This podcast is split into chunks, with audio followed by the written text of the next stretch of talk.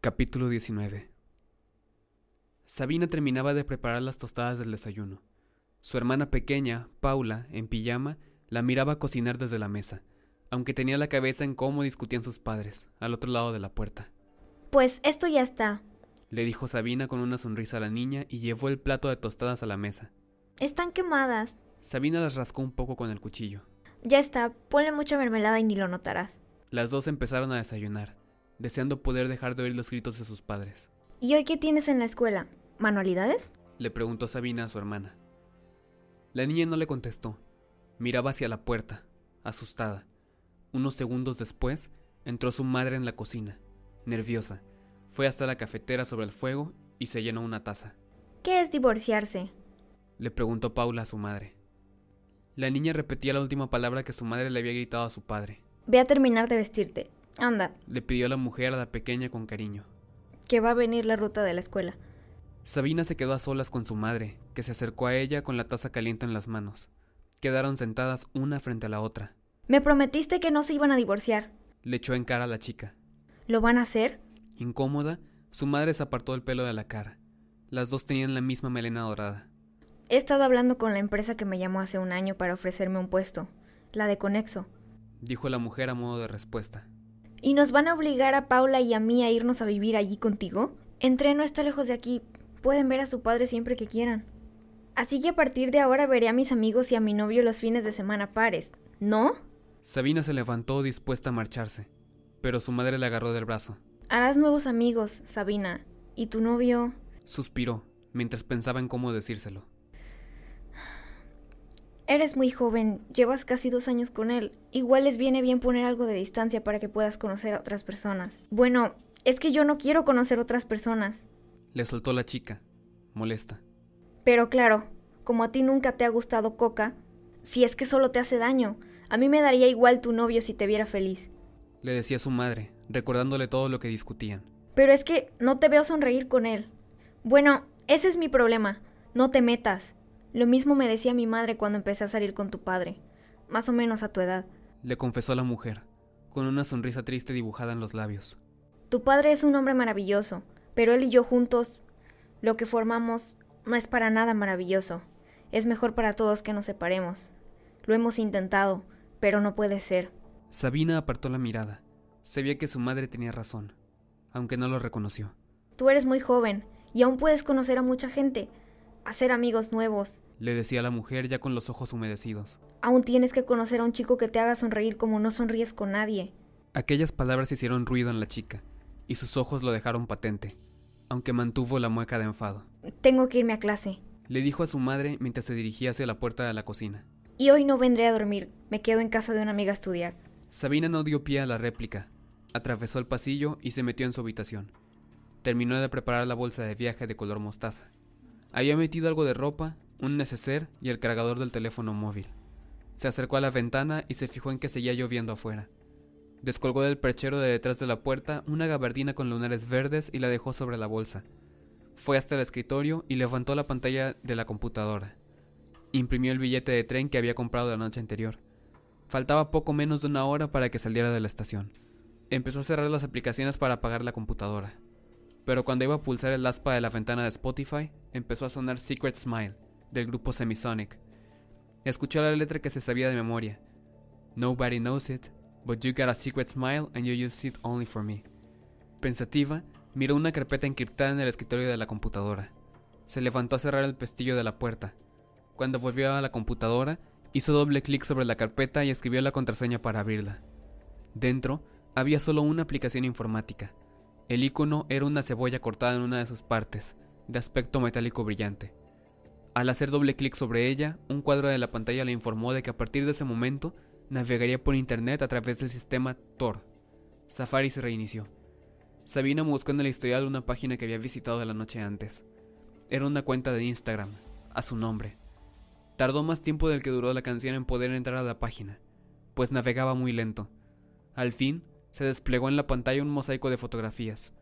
Sabina eligió una de ellas en la que salía besando a un chico. Una foto de un primer plano cerrado, en la que apenas podía reconocerse quién era él. Cerró la pantalla y buscó hasta dar con otra foto, que amplió haciendo doble clic. En ella se le veía junto al mismo chico del beso, esta vez mirándolo con una gran sonrisa.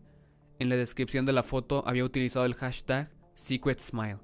Sabina pasó el mouse por encima del chico de la fotografía. Apareció la etiqueta con su nombre. Noel. El amanecer se colaba por los cristales del gimnasio, aunque el cielo estaba tan nublado que aún parecía de noche. Sabina fue la primera en abrir los ojos. Se incorporó sobre la colchoneta y se hizo una trenza en el pelo revuelto. Se quitó la manta de encima y se arrastró por la colchoneta en la que había dormido, hacia el extremo. Sus movimientos hicieron que Noel se despertara. Hola, le dijo, y salió de la manta. Buenos días, respondió ella. ¿Sabes que tu nombre escrito al revés es León? Noel afirmó, sentándose en las colchonetas. Pues yo creo que es por cómo roncas. Rió la chica. Es que tengo el puente desviado, le reconoció él, avergonzado. Ah, bueno, pues si es por eso, me encanta que ronques. Me encanta tu nariz. Noel le sonrió, sorprendido. ¿En serio? ¿No es demasiado grande? le preguntó, tocándosela. Sabina negó con la cabeza, sonriendo a su vez. Lo hacía como nunca había sonreído a un chico. Dudó. Empezó a acercarse a él. Estaba deseando besarlo. Lo había deseado toda la noche. Pero al mirar tras él, sus ojos se llenaron de preocupación. ¿Qué pasa? No lo puedo creer, dijo Noel cuando miró a un lado. Gaby había desaparecido. Alarmados, los dos fueron hacia la puerta principal. Ya no la bloqueaba el plinto, aunque la llave seguía echada. Voy a mirar la entrada de los vestuarios, dijo el chico, que echó a correr hacia la otra entrada del gimnasio. Sabina volvió las colchonetas a despertar a Eva y Sam. ¿Pero qué pasa? le preguntó Sam al ver la alarmada que estaba. Cuando Eva se levantó, Noel entró de nuevo desde los vestuarios.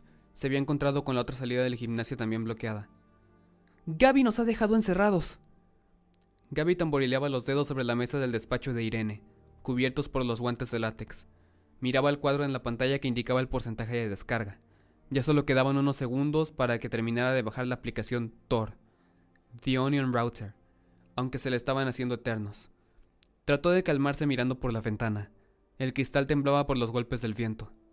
¿Pero desde cuándo hace este tiempo infernal en conexo? se preguntó. Al fin llegó el soniquete que indicaba que la aplicación estaba lista para ser usada. Una pequeña ventana en la pantalla lo confirmaba. El chico respiró aliviado. El día anterior no había conseguido encontrar nada en internet sobre Gabriel Araujo, ni buscando con su verdadero apellido. Más tarde, cuando todos dormían en las colchonetas, había caído en cuenta de que quizá lo encontraría mirando a través de Tor. The Onion Router era una aplicación que como muchas otras daba acceso al mundo digital, aunque lo hacía desde el anonimato. Nadie podía rastrear los movimientos que se daban por internet cuando se utilizaba esa puerta trasera, que también daba acceso a la llamada web profunda. Tor ayudaba a quitar las capas de internet igual que las de una cebolla, pero llegar hasta las páginas ilegales como la de la ruta de la seda. Allí se podía conseguir y vender cualquier droga y siempre de una manera anónima sin dejar rastro, Hacía tiempo que Gaby había borrado sus cuentas de correo y redes sociales y solo utilizaba ese mercado virtual seguro para sus negocios. Nervioso, ahora que al fin iba a saber, hizo doble clic sobre el símbolo de la aplicación, una cebolla metálica cortada por la mitad. Un nuevo aviso le anunció que, a partir de ese momento, su navegador utilizaría el sistema Tor. Gaby abrió una ventana en Safari y escribió en la barra de direcciones www.silkroad.atc la dirección se transformó automáticamente en http servedbytor.www.silkroad.atc. La computadora tardó más de 3 minutos en poder entrar a la página, aunque eso era lo habitual cuando se navegaba a través de Tor.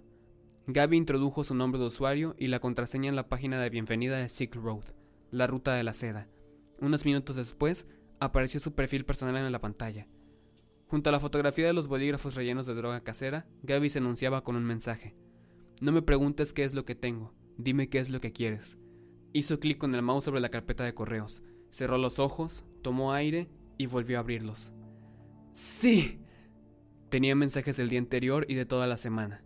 Había contestado a la mayoría de ellos, cerrando tratos. Gaby se movió por el buzón comprobando su actividad en la red durante todo el último año. Eso significaba que su doble no había muerto en el accidente de tren. Comprobó los datos en el perfil. Se apellidaba como él. Castro. Estoy vivo. Por primera vez en días, el aire llegaba hasta el fondo de sus pulmones. Feliz, Cerró el navegador, eliminó la aplicación para no dejar rastro y apagó la computadora.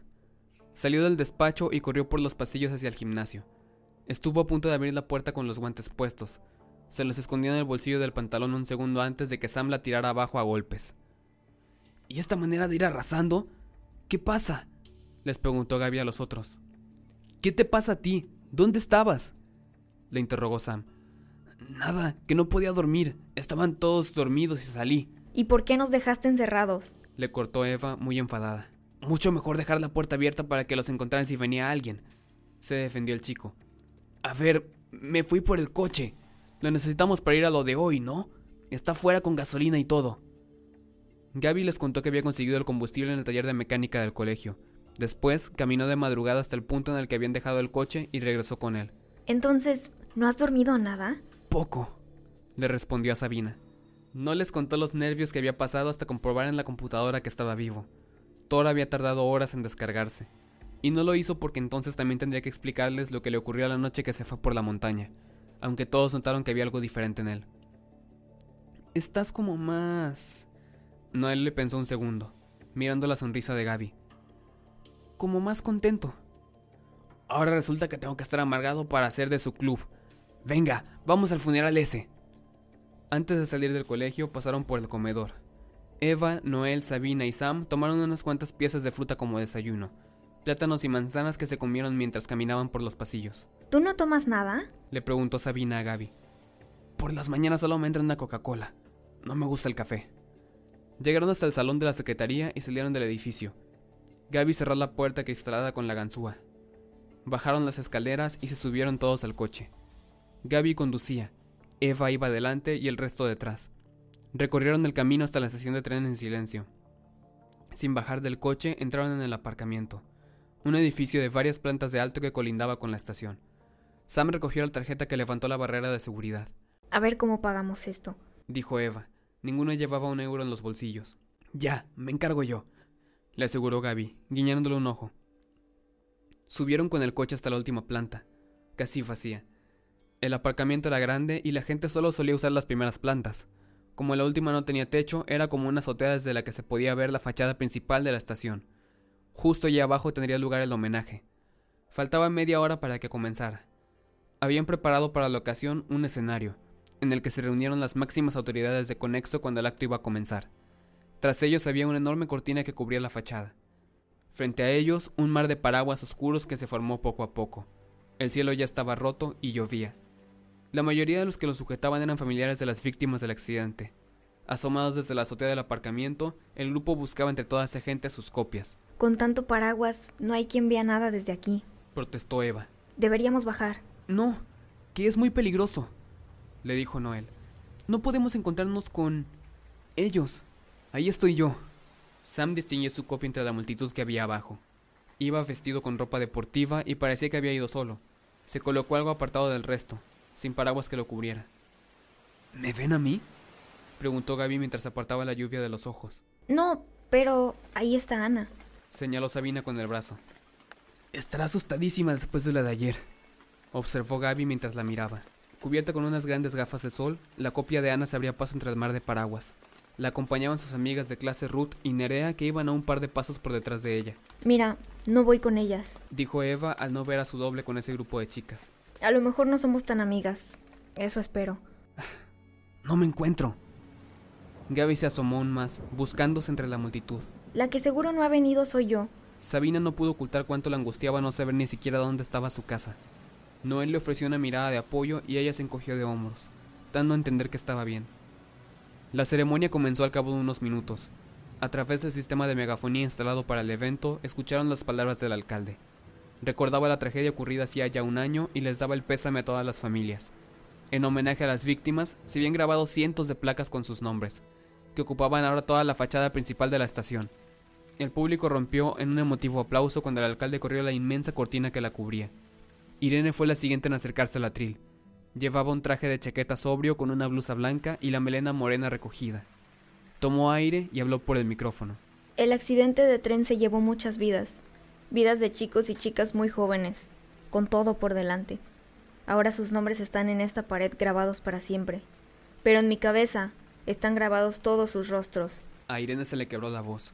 Tomó aire y siguió leyendo su discurso. Muchos fueron alumnos míos y pasamos montones de horas juntos en las aulas. Quiero pensar que no solo les enseñé lo que ponen los libros de texto, siempre intenté estar a su lado para apoyarlos. No pudo aguantar más y las lágrimas asomaron por sus ojos. Irene continuó hablando, aunque ya no seguía el guion que se había preparado. Pero en la noche del accidente no lo hice. No fui con ellos de viaje. Ojalá hubiera estado allí para cambiarlo. Confesó sintiéndose culpable. ¿Irene no fue al viaje? Preguntó Eva tan desconcertada como los otros. Al escuchar el resto del discurso de la profesora, descubrieron que no acompañó a los estudiantes como estaba previsto en un principio. Le había dado gripe unos días antes y tuvo que sustituirla a otro de los profesores del colegio, que sí perdió la vida en el accidente. Pobre. Se siente súper culpable, dijo Sabina al ver cómo lloraba la profesora. Pobre. Sí. Soltó Gaby al aire, irónico. Esa mujer es una perra que me tenía una manía. Mientras Irene iba diciendo los nombres de las víctimas por el micrófono, sus compañeros del colegio, alumnos y alumnas, se acercaban a dejar flores blancas a los pies de la pared. Los ojos de Noel se abrieron sorprendidos al ver a su doble. Se acercaba al muro con la copia de Eva, quien rodeaba con los brazos. ¡Esa parejita son ustedes! exclamó Gaby al verlos también, divertido. ¡Qué vergüenza! Vaya pintas que llevo. Eva se llevó las manos a la cabeza. Sus copias dejaron las flores a los pies de la fachada. Ella rompió a llorar y el chico idéntico a Noel la abrazó a modo de consuelo. Le dio un beso. ¿Eso fue un beso en los labios? Preguntó Eva, alucinada. ¡Están juntos! exclamó Gaby, con una sonrisa de asombro. Las copias de Eva y Noel se perdieron entre el mar de paraguas, caminando con sus manos entrelazadas. Saltaba a la vista que eran una pareja. ¿Ustedes están juntos en este mundo? preguntó Sam, manifiestamente celoso. Eso parece, dijo Eva y miró sorprendida a su mejor amigo. Pero ¿cómo vamos a ser novios si nosotros no... no nos gustamos? Parecía que Noel se lo estaba diciendo a Sabina. Saltó Gaby, alarmado. ¿Han oído lo que han dicho? Solo él había prestado atención al nombre. Se había escuchado por los altavoces un segundo antes. Ha tenido que ser un error. Trató de convencerse, agobiado. Pero entonces Gaby vio a la mujer que se acercaba a la fachada de la estación. Vestía un abrigo de piel negra y llevaba el pelo rubio recogido en un moño. Sujetaba una rosa blanca en sus manos, temblorosa. A pesar de las grandes gafas de sol, podía adivinarse una mirada rota por las lágrimas. Gaby palideció al reconocerla. Era su madre. Han dicho mi nombre, titubeó a Gaby. Yo estoy muerto. Capítulo 20 Un relámpago iluminó el cielo negro que envolvía la montaña. Gaby localizó al zorro blanco que corría colina abajo. El animal se detenía cada pocos metros y lo miraba, incitándolo a seguirlo.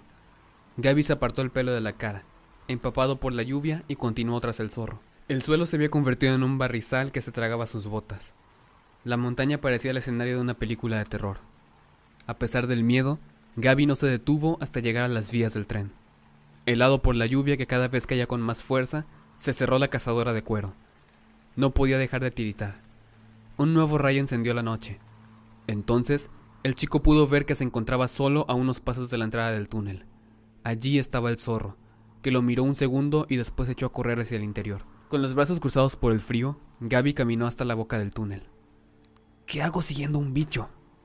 Me estoy volviendo loco. Gaby iba a dar media vuelta, pero entonces el zorro volvió a asomar por la boca del túnel. Se acercó a él, pasó por entre sus piernas y regresó al túnel. El muchacho tomó aire y fue detrás del animal.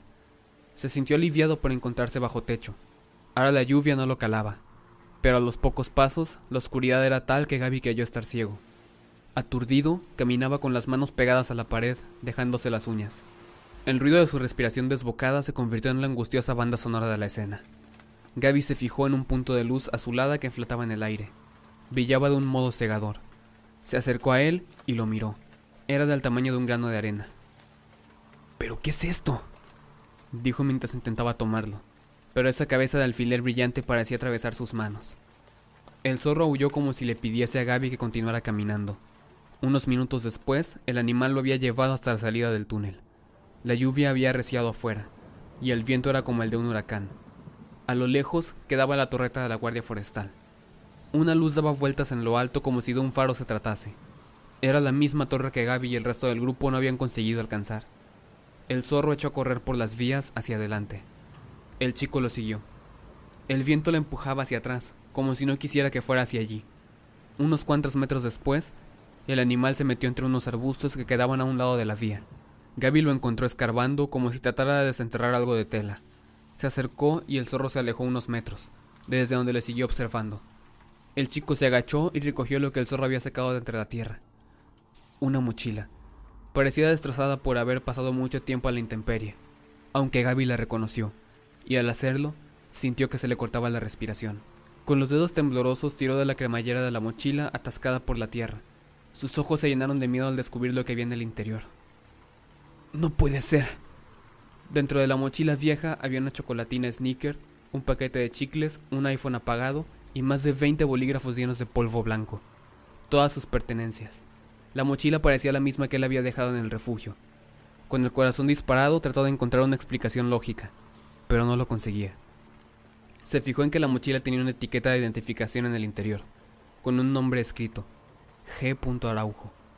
Ese no era su apellido, el suyo era Castro. Asustado, miró al zorro como si éste tuviera las respuestas. Pero oyó un motor que se aproximaba. Giró la cabeza de manera instintiva para ver de qué se trataba. Gaby hizo oficera con la mano cegado por las luces de un coche.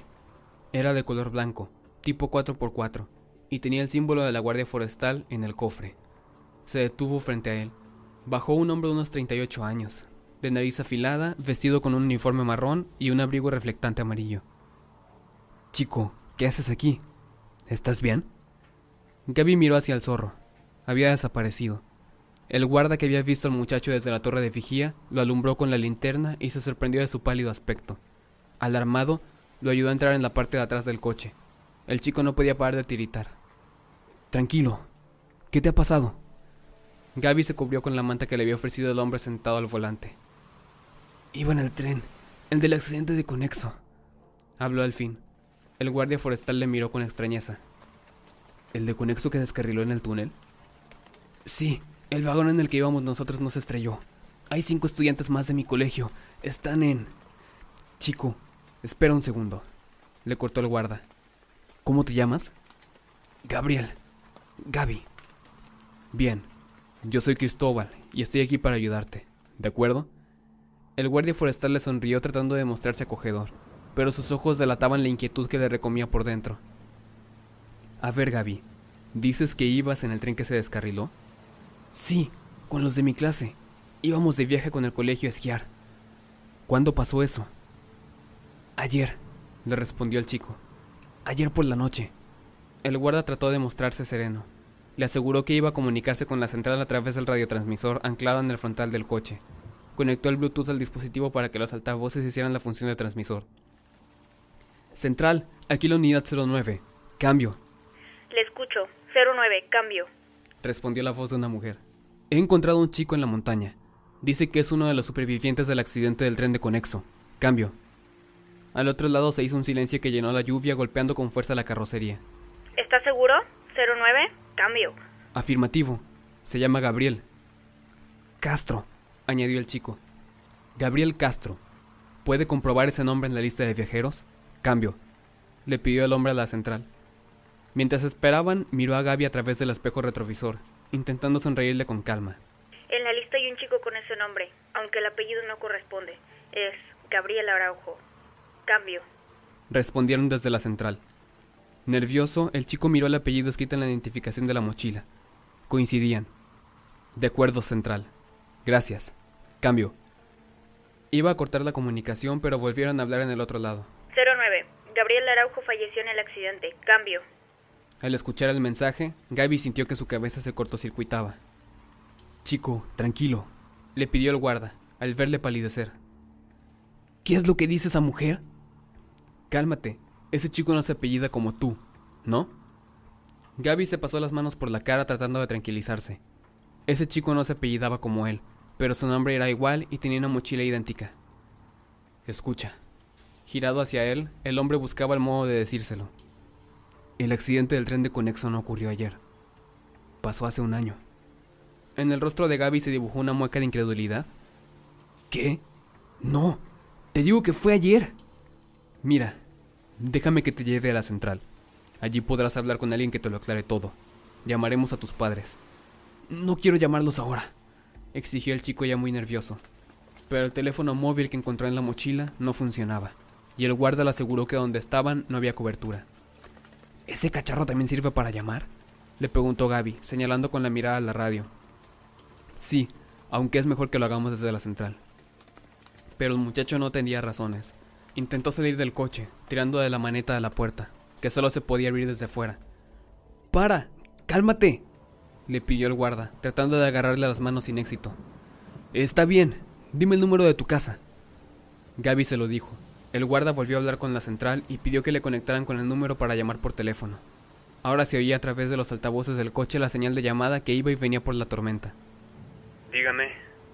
Respondieron al otro lado de la línea. Era la voz de un hombre maduro que parecía dormilado. Gaby frunció el ceño al escucharle.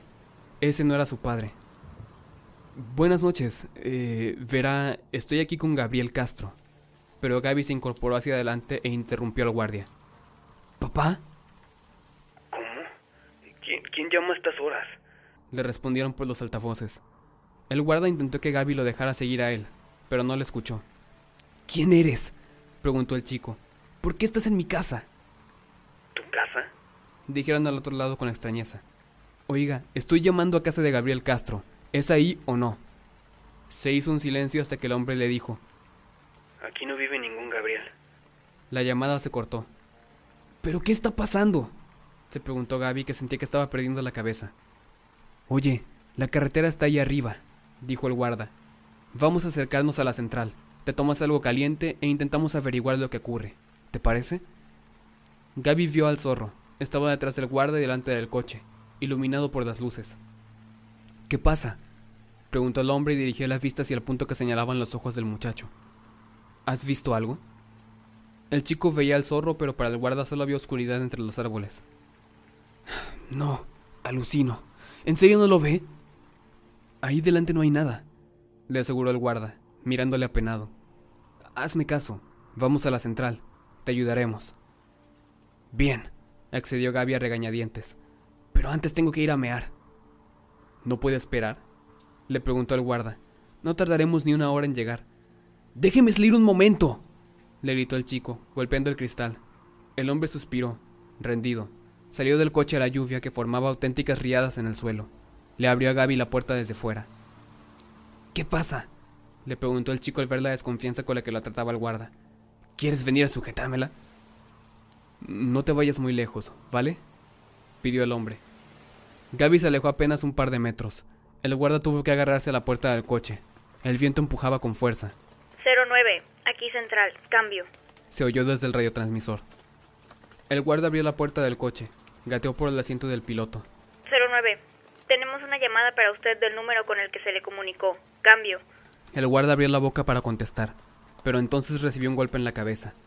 Gaby soltó la gruesa rama con la que le había dejado inconsciente, como si le quemaran las manos. Nervioso, sacó al hombre del coche y lo dejó en el suelo. 09, ¿qué ocurre? La voz de la mujer que se comunicaba desde la central lo hacía ahora llena de preocupación. 09, ¿está bien? Cambio. Gaby arrancó el aparato del frontal del coche, que se fundió con solo tocarlo. Los cables quedaron sacados de entre los plásticos. Con las manos quemadas, tiró el radiotransmisor por la ventanilla. Sentado al volante, se apartó el pelo mojado de la cara y puso el motor en marcha. Miró al frente. El zorro le devolvió la mirada y echó a correr entre los árboles. Gaby soltó el freno de mano y pisó el acelerador, siguiéndole. Condujo a toda velocidad ladera arriba entre los árboles. La lluvia caía cada vez con más fuerza. Apenas podía ver nada. Tranquilo, tranquilo, se repetía una y otra vez apartándose las gotas de lluvia que le resbalaban por la cara. No estás loco. Perdió de vista al zorro, pero la pendiente lo llevó hasta la carretera comarcal que recorría las montañas. Paradójicamente, el camino se hizo aún más duro. En la carretera no había árboles que frenaran la lluvia. El asfalto estaba casi inundado y el coche derrapaba en cada giro. Gaby no dejaba de pisar el acelerador, ansioso por alejarse de lo que había ocurrido. Llegó hasta la presa que la carretera cruzaba por encima. La lluvia había desbordado el embalse y los aluviones de agua golpeaban con fuerza. El chico trató de mantener el control del coche, pero una riada estuvo a punto de hacerlo volcar. Por suerte, el quitamiedos de la carretera detuvo el 4x4, pero el golpe fue tan brutal que Gaby se quedó inconsciente. aunque el miedo no salió de su cuerpo. Esa mochila era tuya. Yo vi cómo la tirabas por la ventana antes de entrar en el túnel. Insistía Eva. Lo vi en el video del accidente. Que te dije que no era la mía. Tenía otro nombre escrito por dentro. Es cierto, yo lo vi, recordó Sam que miraba a Gaby. ¿Y por qué no nos has contado todo eso que te pasó en la montaña antes? Gaby escapó de la mirada del grupo, reunido en una mesa de la cafetería de la estación, sin tomar nada porque no tenían dinero. Estaban solos. Hacía horas que el homenaje había terminado y ya solo quedaban ellos por ahí. Porque no sabía ni lo que había pasado, y sigo sin saberlo. Se justificó, nervioso. Movió las llaves del coche por la mesa. Allá afuera hay una placa que dice que estoy muerto, pero yo he visto otra cosa esta misma mañana. ¿Qué has visto otra cosa? ¿Dónde? Le preguntó Noel sin comprenderle. En una página web que tengo para mis líos.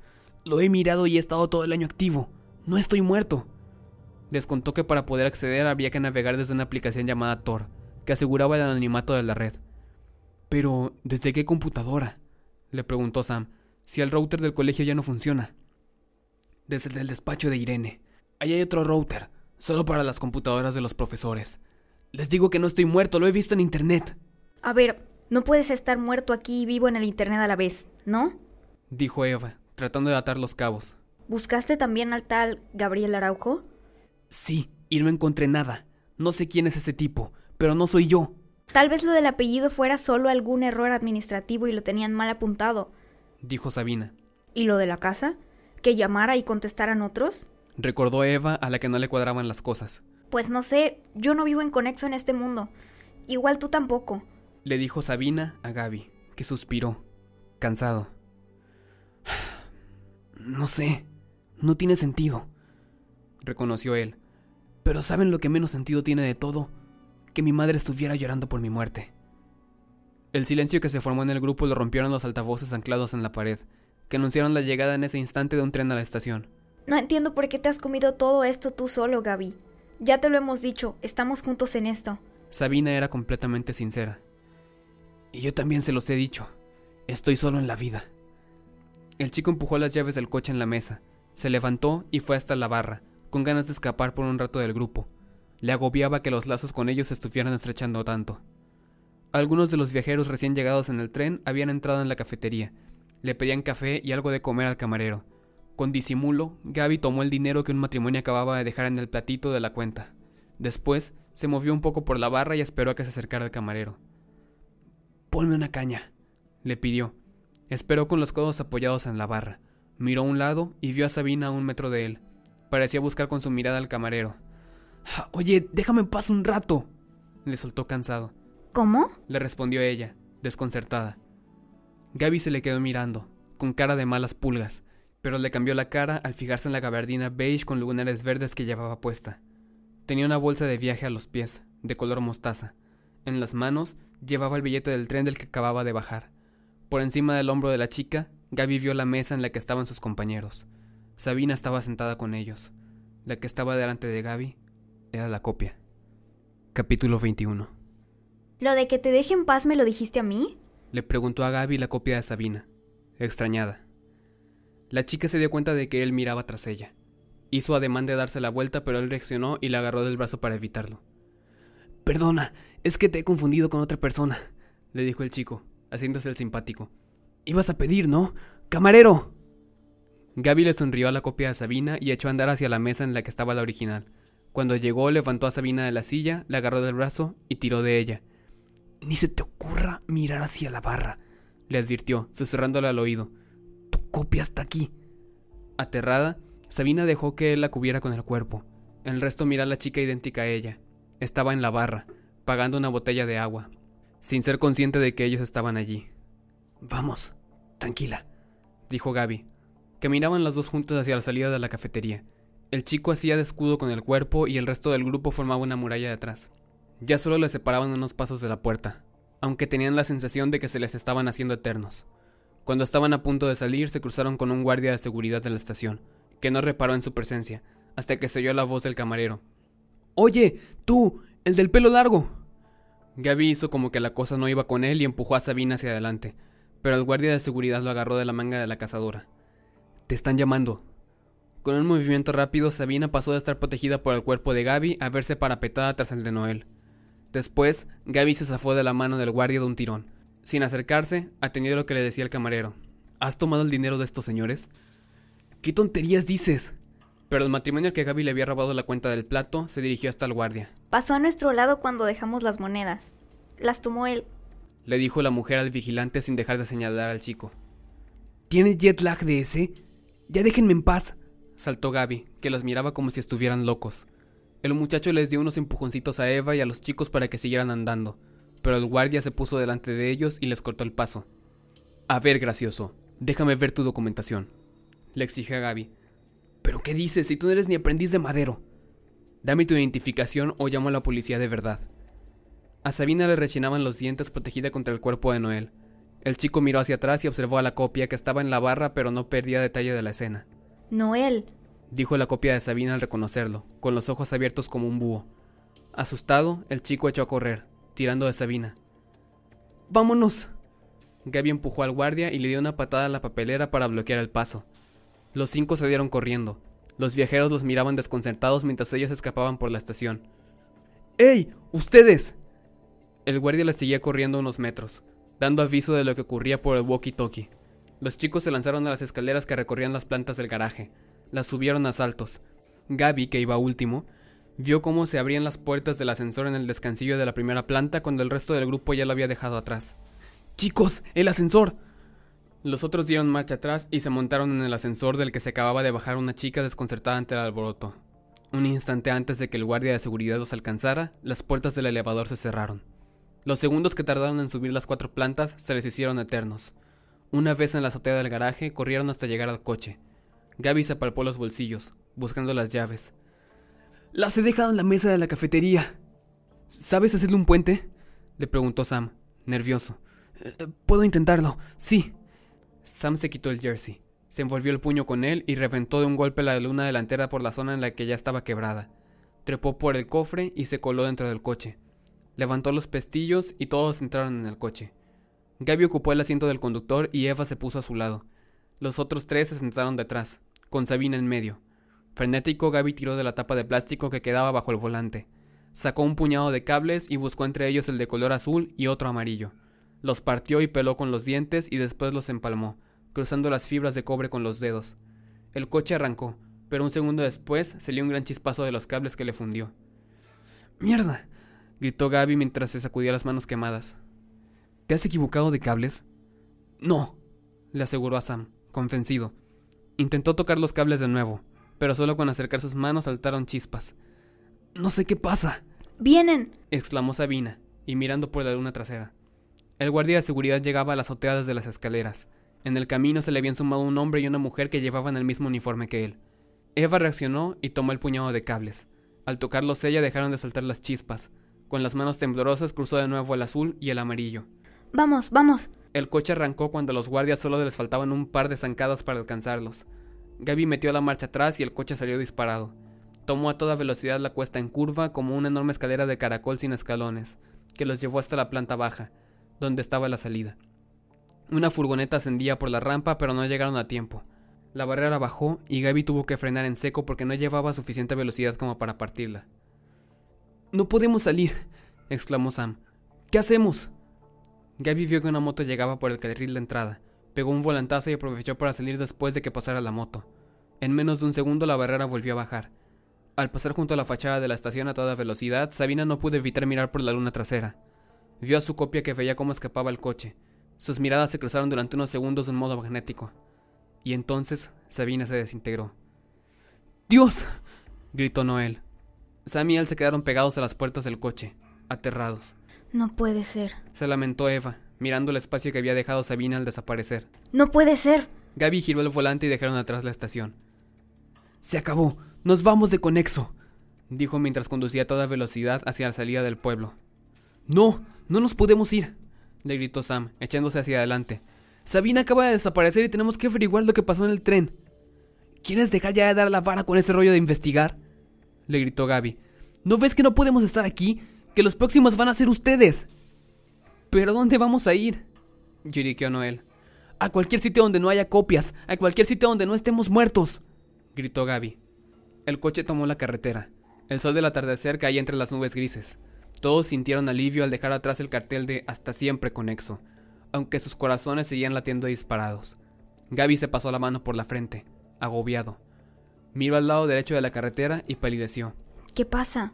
Le preguntó Eva al darse cuenta. Nada. Gaby no le dijo que el zorro blanco corría unos metros por delante del coche. No lo hizo porque sabía que ella no podía verlo, ni nadie más que él. El zorro se detuvo de pronto, como si no pudiera seguir avanzando. Gaby descubrió entonces que el horizonte estaba bloqueado por un inmenso muro. Era transparente con ondas en su superficie, como si fuera un cristal líquido. Gaby no tuvo tiempo de frenar. ¡Vámonos! Gaby empujó al guardia y le dio una patada a la papelera para bloquear el paso. Los cinco salieron corriendo. Los viajeros los miraban desconcertados, mientras ellos escapaban corriendo por la estación. ¡Ey! ¡Ustedes! El guardia les seguía corriendo unos metros, y dando aviso de lo que ocurría por el walkie-talkie. Los chicos se lanzaron a las escaleras que recorrían las plantas del garaje. Las subieron a saltos. ¡Esperen! ¡El ascensor! Gaby, que iba unos cuantos escalones por detrás, se lo gritó cuando los demás pasaban por el descansillo de la primera planta. Se detuvieron a pesar de que las puertas estaban cerradas. Cuando Gaby llegó un segundo después, el ascensor se abrió y una chica bajó de él. Se quedó extrañada por el alboroto. Los cinco entraron a toda prisa y Eva apretó el botón de la última planta. Las puertas se cerraron un instante antes de que el guardia de seguridad los alcanzara. Los segundos que tardaron en subir las cuatro plantas se hicieron eternos. Al fin, en la azotea del garaje, corrieron hasta llegar al coche. Gaby se llevó las manos a la cabeza. Las llaves. Las he dejado en la mesa de la cafetería. ¿Sabes hacer un puente? le preguntó Sam. Puedo intentarlo. Sí. Sam se quitó el jersey, se envolvió con él el puño y reventó de un golpe la luna delantera por la zona en la que ya estaba quebrada. Trepó por el cofre y se coló en el coche. Levantó los pestillos y todos entraron. Gaby ocupó el asiento del conductor y Eva se puso a su lado. Los otros tres se pusieron detrás, con Sabina entre los dos chicos. Gaby tiró de la tapa de plástico que quedaba debajo del volante. Sacó un puñado de cables y buscó entre ellos el de color azul y otro amarillo. Los partió y peló con los dientes. Iba a enlazarlos, pero se fijó que sus manos estaban negras y algo adoloridas. ¿Qué pasa? le preguntó Eva, frenética. Gaby se disponía a empalmar el cable azul y el amarillo, pero se detuvo. Tenía un déjà vu en la cabeza, pero no conseguía recordar de qué trataba. ¡Vienen! exclamó Sabina, mirando por la luna trasera. El guardia de seguridad llegaba a la azotea desde las escaleras. Se le habían sumado un hombre y una mujer que llevaban el mismo uniforme que él. Hazlo tú, le pidió a Eva, guiado por una corazonada. ¿El qué? ¿Por qué? Eva vio sus manos quemadas. Consciente de que no había tiempo para preguntas, cruzó el cable azul y el amarillo con las manos temblorosas. Vamos, vamos. El coche arrancó cuando los guardias estaban solo un par de zancadas de ellos.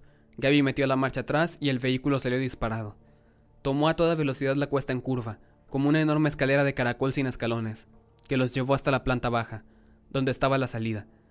Una furgoneta ascendía por la rampa, pero no llegaron a tiempo. La barrera bajó y Gaby tuvo que frenar en seco porque no llevaba suficiente velocidad para partirla. No podemos salir, exclamó Sam. ¿Qué hacemos? Gaby pegó un volantazo y se colocó en el carril contrario, frenó en seco, y un segundo después una moto entró en el garaje. Gaby aprovechó que la barrera se había levantado para salir, Arrugó la frente al pensar que ya sabía que eso iba a ocurrir. Al pasar junto a la fachada de la estación a toda velocidad, Sabina no pudo evitar mirar hacia atrás. ¡Sabina! ¡No! le gritó Gaby al verla por el espejo retrovisor. Sabina vio a su copia. Sus miradas se cruzaron durante unos segundos de un modo magnético. Y entonces Sabina se desintegró. ¡Dios! gritó Noel. Sam y él se quedaron pegados a las puertas del coche, aterrados.